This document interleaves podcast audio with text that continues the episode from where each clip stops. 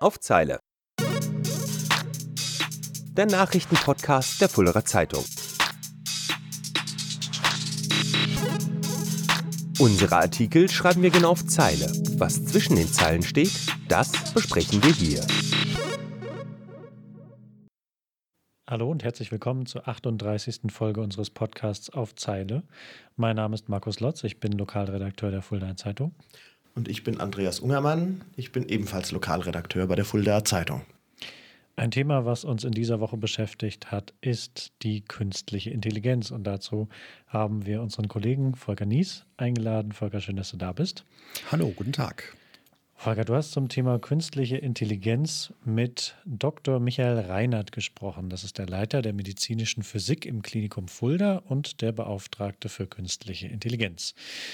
Kannst du vielleicht erstmal erklären, was ist denn in diesem Zusammenhang Klinikum Fulda mit künstlicher Intelligenz oder abgekürzt KI gemeint und was hat die denn im Klinikum in Fulda verloren? Ja, künstliche Intelligenz, das sind Computer, die dazulernen. Also die Computer bekommen ähm, eine Rückmeldung von den Medizinern, die die Computer bedienen. Und der Mediziner sagt dem, pass auf, in dem und dem Fall hast du richtig gelegen und in dem, mit, der, mit, deiner, mit deiner Prognose, wo du sagst, die und die Zelle hat zum Beispiel Krebs und die und die Zelle hat keinen Krebs. Und in anderen Fällen ähm, hast du eben daneben gelegen. Und daraus äh, Daraus lernt der Computer, dass er weiß, ach guck mal, wenn ich wieder so eine Zelle habe, dann war es doch das letzte Mal, hatte ich doch den und den Befund vom Menschen bekommen. Und so lernt, so lernt der Computer immer dazu. Und da müssen wir wissen, es geht um Tausende, es geht um Zehntausende Patienten. Und daraus kann der Computer dann lernen, dass er weiß, ach guck mal, wenn ich jetzt wieder so eine Zelle habe, dann müsste doch der und der Befund dahinter stehen. Und das wird jetzt im Klinikum in äh, Fulda angewandt. Das klingt ja ziemlich fortschrittlich. Ist da das Klinikum Vorreiter? Ja, das Klinikum ist tatsächlich Vorreiter in Deutschland. Äh, es gibt zwei wichtige Anwendungen, ähm, die jetzt schon seit einigen Jahren, ja seit Anfang 2020, und jetzt schon seit gut 20 Jahren, ähm, es gibt schon zwei Anwendungen, die also schon ähm, erprobt sind. Und dabei geht es jedes Mal darum, Bilder zu erkennen, Bilder aus dem Computertomographen. Und wie genau läuft das dann ab? Also ähm, MRT, CT-Bilder, das kennen wir ja alle, das sind diese Bilder in Grautönen, auf denen du dann so scheibchenweise quasi in den Körper reinschauen kannst. Und was macht dann die KI damit? Also wir haben, wir haben zwei Fälle. Das eine ist, es geht darum, ein dreidimensionales Bild von einem, von einem Körper zu machen, in dem schon, von, von dem man weiß, da ist also ein Organ Krebs befallen. Jetzt will ich der, der Strahlenkanone, will ich jetzt sagen, da genau musst du hinschießen. Und dazu muss ich ja das kranke Organ in einem dreidimensionalen Modell herausarbeiten.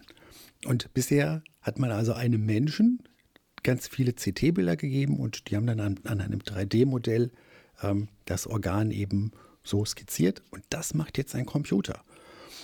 Und auch da ist es dann so, dass man ihm sagt, pass auf, da und da hast du immer die Lunge ähm, anhand der und der Daten hast du dann gesagt, das ist eine Lunge. An der und der Stelle hast du dich aber vertan. Mhm. Und da lernt der, lernt der Computer dann dazu. Das, das heißt, ähm, dadurch, dass es so viele Patientinnen und Patienten sind, ist die Datenlage auch riesig und die KI hat dann ganz viel Potenzial dazu zu lernen, weil quasi immer gesagt wird, das hast du richtig gemacht, das hast du falsch gemacht und das merkt sich dann die KI und macht es dann im nächsten, beim nächsten Mal besser. Genau so ist es. Und die Frage war ja, ist das Klinikum Fulda vorne? Ja, bei der 3D-Modellierung aus CT-Bildern ähm, sind sie eines von zwei deutschen Krankenhäusern, die das zusammen mit einem finnischen Start-up entwickeln. Und dann gibt es noch ein anderes Modell, bei dem, bei dem auch CT-Bilder untersucht werden. Und zwar ähm, weiß man da noch nicht, ob der Patient Krebs hat oder ob ein Organ Krebs hat. Mhm. Und die Maschine, also da gibt es dann auch ein CT-Bild, der Radiologe guckt drauf und sagt, ach, das sieht doch hier sehr nach, in der Lunge, das sieht doch hier sehr nach einem Knoten aus das müssten wir uns doch mal untersuchen, müssen wir uns mal genauer angucken. Und die künstliche Intelligenz, die sagt, ich weiß aber schon viel mehr. Ich sehe viel mehr Daten, als, dem, als das menschliche Auge sehen kann. Und ich habe viel mehr Erfahrung als selbst der erfahrenste Radiologe, weil ich einfach schon zehntausende Bilder ähm, gesehen habe und befundet habe. wenn du sagst, äh, die KI sieht schon oder sieht schon viel mehr Sachen und sagen auch viel besser, ähm, sind dann Ärztinnen und Ärzte überhaupt noch an dieser ganzen Diagnose beteiligt oder macht das die KI komplett allein? Am Ende das letzte Wort hat immer der Arzt. Ähm, aber die künstliche Intelligenz ist natürlich ein wichtiger Arzthelfer. Die sagt dem Arzt, du pass mal auf, nach meiner maschinellen Erfahrung könnte es auch das und das sein. Und dann sagt der Arzt, okay, guter Hinweis, das prüfe ich ab. Also der Computer ist äh, ein Helfer des Arztes, aber das letzte Wort hat immer der Arzt. Das heißt, man muss jetzt keine Angst haben, dass man quasi einen Behandlungsfehler aufgrund einer KI-Entscheidung sich irgendwie einfängt. Am Ende steht immer der Mensch quasi als letztes Kontrollorgan. So ist es, ja. Und geht es denn jetzt äh, bei dieser ganzen Geschichte darum, den Menschen mittel- oder langfristig durch eine KI zu ersetzen? Nein, darum geht es nicht. Ähm, also ich habe gesagt, die, die, äh, die Diagnosen werden genauer, mhm. ähm, aber sie werden auch schneller. Also ähm, bei dieser 3D-Modellierung, da sitzt dann ein, ein erfahrener Arzt und braucht dann Stunden, bis er eben aus den CT-Daten die, die Schilddrüse herausmodelliert hat. Jo, das macht der Rechner in ein paar Minuten. Also es geht schneller und jo, liebes Klinikum, natürlich auch günstiger. Jetzt ähm, ist ja auch immer wieder Thema in den Notaufnahmen, dass es schneller gehen muss, gerade da. Ähm, und da gibt es ja auch eine Anwendung äh, für diese KI. Was, was gibt es da Neues? Ja, es gibt äh, Programme, die auch schon viele auf dem Handy haben. ADA heißt das, ähm, wo ich selber sagen kann, ähm, oh, ich habe hab Bauchschmerzen und gleichzeitig ein Drücken hinter dem linken Ohr und ein Zucken am äh, rechten Zeh, dem großen. So, und dann daraus errechnet dann diese App, ja, ähm, du hast mit hoher Wahrscheinlichkeit hast du die und die Krankheit. So, und ähm, das Klinikum überlegt, ob Patienten, die mit einem unklaren Befund in die Notaufnahme kommen, nicht diese App nutzen. Auch zusätzlich zum Menschen, dass man sagt, lieber Patient, du musst jetzt sowieso warten, gib, ähm, nutzt doch jetzt mal bitte die App. Und dann haben wir als Ärzte in der Notaufnahme auch noch einen weiteren Hinweis, ähm, dass man sagt, auch Mensch, hier, wenn die App, die ja auch das Wissen hat von vielen tausenden Menschen, die das genutzt haben, weltweit übrigens, ähm, dass man dieses Wissen einfach nutzt. Also du hast eine KI, die einfach auf jede Menge Wissen zugreifen kann und auch viel schneller und viel präziser darauf zugreifen kann. Jetzt mal Gedankenspiel, du bist jetzt ein Arzt am Klinikum in Fulda. Hättest du persönlich Angst, demnächst von einer KI zu ersetzt zu werden, die irgendwie alles, was du in jahrelangem Studium gelernt hast, äh, dann ruckzuck durch Rechenleistung wettmacht? Oder würdest du dich eher darauf freuen, dass jetzt im Gesundheitssektor, der ja sowieso schon stark beansprucht ist, in Zukunft vieles einfacher wird und dadurch auch das Personal entlastet wird? Das ist ja eine rhetorische Frage. Ja, natürlich werden die Mediziner sagen, jedes Wissen, das mir hilft, ähm, erleichtert mir die Arbeit und erleichtert die Diagnose. Und, ähm, und da wird es auch viel Murks geben, was aus der Maschine kommt. Und deshalb braucht man immer den Menschen, der da sagt, ähm, an der Stelle, lieber Rechner, liegst du falsch. Oder der dann sagt, nach meiner Erfahrung, das sollte ich wirklich auch nochmal abprüfen. Also ich glaube, die Ärzte machen sich da keine Sorgen um, ihre, um ihren Job. Also es bleibt wichtig, ein Zusammenspiel aus Mensch und Maschine. So ist es. Um das Erkennen geht es auch bei unserem zweiten Thema in dieser Woche. Ein Thema, was nicht nur in dieser Woche Thema war, sondern was uns in der Redaktion immer wieder beschäftigt, weil es auch immer wieder für Ärger sorgt. Gerade in der vorvergangenen Woche hatten wir wieder diverse Müllentsorgungen im Wald. Da liegt dann viel Zeug, was auch die Entsorger, die illegalen Entsorger sehr teuer zu stehen kommen kann. Und diese Sachen, wie zum Beispiel Autoreifen, Autofelgen, die finden sich eben nicht nur im Wald oder an Straßenrändern, wo Hessen Mobil mitunter Leute in Schutzanzügen rausschicken muss, um Müll zu entsorgen. Volker, wo finden sich denn illegale Entsorgungen noch? Ja, wir haben ja diese Woche berichtet, dass der Landkreis ähm, man möchte fast anknüpfen, auch wieder eine Maschine einsetzt, aber in diesem Fall nicht künstliche Intelligenz, sondern einen Detektor. Detektor hört sich so ein bisschen wirklich wie Detektiv an. Darum geht es auch um das Aufspüren von Inhalten in der Biotonne. Also, was kann dieser Detektor? Der Detektor, der spürt nach Metall in der Biotonne. Und da, wo, wenn der, also das wird in den nächsten, die Testphase läuft schon und wird in den nächsten ähm, Wochen und Monaten wird es dann scharf gestellt. Also jede Biotonne wird beim, beim Ergreifen durch, das, durch den Arm des Müllautos, in dem Moment wird sie überprüft, ob da Metalle drin sind. Und wenn da eben Metalle drin sind, wie viel, das muss man noch austesten, dann schlägt es Alarm und dann guckt der, ja, der Mitarbeiter des Müllunternehmens guckt rein und sagt, was ist denn da drin in dieser Tonne? Ja, du hast mit dem Leiter des Fachdienstes Abfallentsorgung beim Landkreis, Klaus-Dieter Blachnik, gesprochen. Hat er dir denn auch verraten, wie genau dieser Detektor ist, was der erkennen kann? Ja, also wir sind ja, ich habe gesagt, wir sind noch in einer Testphase. Also der kann Metall detektieren und den kann man auf 42 Empfindlichkeitsstufen einstellen. Und die sind jetzt noch ähm, am Testen, was ist eigentlich sinnvoll. Also wenn ich es auf der empfindlichsten Stufe habe, dann würde der bei jeder Büroklammer, äh, bei jeder Heftzwecke würde der Alarm schlagen und dann würden die Müllunternehmen, äh, also die, die Mitarbeiter würden wahrscheinlich statt bisher einem Ort nur noch eine halbe Straße schaffen. Das ist ja auch nicht Sinn der Sache. So, andererseits darf man es nicht so grob einstellen, dass die nur anschlagen, wenn eine komplette Autofelge drin ist. Also, das wird jetzt in den nächsten Wochen getestet. Ähm, die Geräte können viel, Detektoren. Wie viel sie können dürfen, das wird in den nächsten Wochen getestet. Was passiert denn dann, wenn ich jetzt aus Versehen einen Nagel damit reingeschmissen habe oder mein Nachbar hat mir den aus Boshaftigkeit reingeschmissen? Mit was muss ich denn dann als Entsorger oder als derjenige, der diese Mülltonne nutzt, rechnen? Also erstmal ist es ja so, der Detektor kann nur Metall feststellen. So. Also, wollen wir nicht so groß schreiben, die, die Plastiktüten findet er nicht. Aber was sagt der Landkreis? Da, wo Metall drin ist, da findet sich auch noch mehr an Dingen, die da nicht reingehören. Also Beispiel, wir werfen einen Schuh rein, da sind Metall, äh, Metallteile dran ähm, und dann schlägt das System an und dann gucke ich rein und stelle fest, ach, da ist ein ganzer Schuh drin, das gehört sich nicht.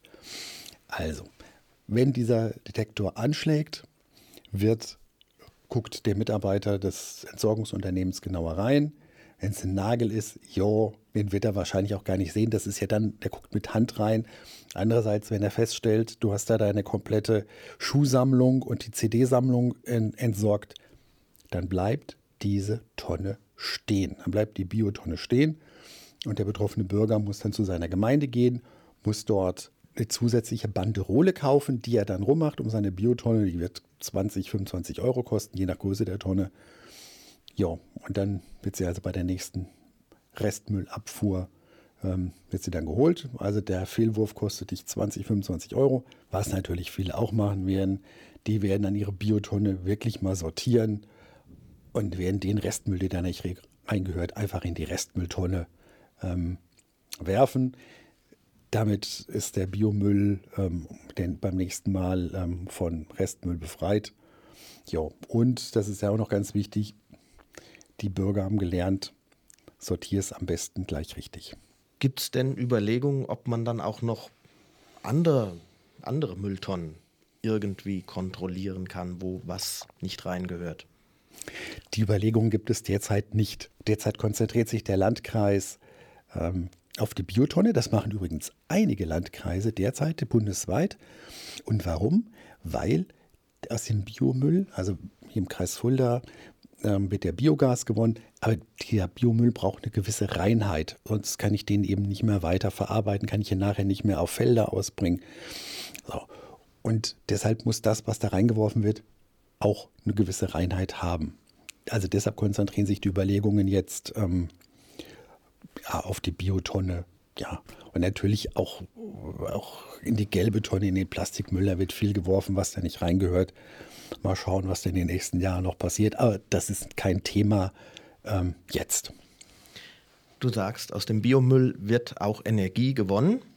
Dann muss man ja eigentlich ein relativ großes Interesse daran haben, dass viele Bürger die Biotonnen nutzen. Es tun aber, so hast du mir vorher abgesagt, nicht alle Bürger bislang. Gibt es da Bestrebungen, dass man das ausweiten will? Ja, diese Bestrebungen gibt es. Ähm, also die Biotonne wurde eingeführt Ende der 90er Jahre. Gemeinde für Gemeinde. Wir haben das nach und nach eingeführt. Also gibt es jetzt seit 20 Jahren hier im Landkreis. Ähm, am Anfang haben noch viele gesagt, ach, die brauche ich nicht. Ich habe ja einen Komposthaufen hinter dem ähm, am Garten und ich habe auch gar keinen Platz für eine zusätzliche Tonne. Also etwa ein Fünftel aller Haushalte haben gar keine Biotonne. Und wenn sie dann, das hat natürlich einen doppelten Effekt. Das eine ist, ähm, dass ich, wenn der Rasenschnitt wenn der eben in der Restmülltonne landet, dann habe ich zum einen ähm, die Restmülltonne mit was befüllt, was ja nachher dann auch verbrannt wird. Thermisch verwertet heißt das heute so schön. Also ich habe Rasen, der da thermisch verwertet werden muss. Und zum anderen könnte ich aus diesem Rasen natürlich auch noch, den könnte ich weiterverwerten, wenn er denn in der Biotonne wäre. Also zwei Motive dafür zu sorgen, dass möglichst alle Haushalte eine blaue, nicht eine blaue, sondern eine braune Tonne bekommen. Und ähm, der Landkreis wird jetzt erstmal diesen Detektor einführen und gucken, wie das funktioniert. Und dann aber auch noch in diesem Jahr wird er gucken, dass alle Haushalte, die keinen wirklich guten Grund haben zu sagen, ich brauche den nicht, dass alle Haushalte diese Biotonne bekommen. Wagen wir mal einen kleinen Blick in die Nachbarschaft. Da gab es diese Bestrebung ja auch schon mal im Vogelsbergkreis, nämlich die Biotonne flächendeckend einzuführen. Ich kann mich daran erinnern, dass das ja eine jahrelange Groteske war mit viel Streit und Diskussionen. Ja, das war in der Tat eine Groteske. Da waren erstmal nur drei Kommunen äh, beteiligt, die da ein Pilotprojekt gemacht haben und die Biotonne also eingeführt haben. Und dann waren die anderen Gemeinden, die die auch gerne hätten, ähm, waren dann sauer und gesagt, nee, wenn, wenn wir den nicht kriegen dürfen, dann sollt ihr das auch nicht einführen. Also das war ein jahrelanges Hickhack. Muss man aber sagen, der Hintergrund ist auch, der Vogelsberg ist eben noch sehr viel ländlicher. Und da ist die Quote derer, die sagen, ich brauche das nicht, noch viel höher. Ja. Das Thema Müll wird uns mit Sicherheit auch die nächsten Jahre noch beschäftigen, mit Sicherheit auch bei beim Thema Abrechnung, Bezahlen, da gibt es ja auch immer wieder mal Diskussionen. Sind die Systeme eigentlich so, wie es mit der Abrechnung läuft, gerecht?